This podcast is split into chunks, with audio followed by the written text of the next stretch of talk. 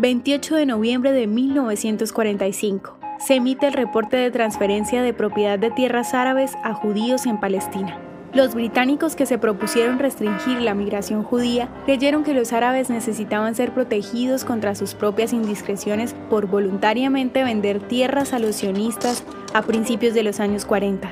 A pesar de una prohibición legal, el reporte del Comité Británico de Transferencias de Propiedad de Tierras fue una evidencia que reveló que los árabes en Palestina evitaron la norma de manera regular, cubierta, continua y sofisticada. Como parte de su libro blanco de 1939, los británicos detallan los testimonios colectivos como una evidencia irrefutable de la complicidad árabe-palestina en las ventas de las tierras a los judíos. Muchos de los lotes comprados permitieron a los judíos poder crear áreas contiguas de tierra, conectando los aislados asentamientos que eventualmente formaron el núcleo para el Estado judío renaciente en 1948.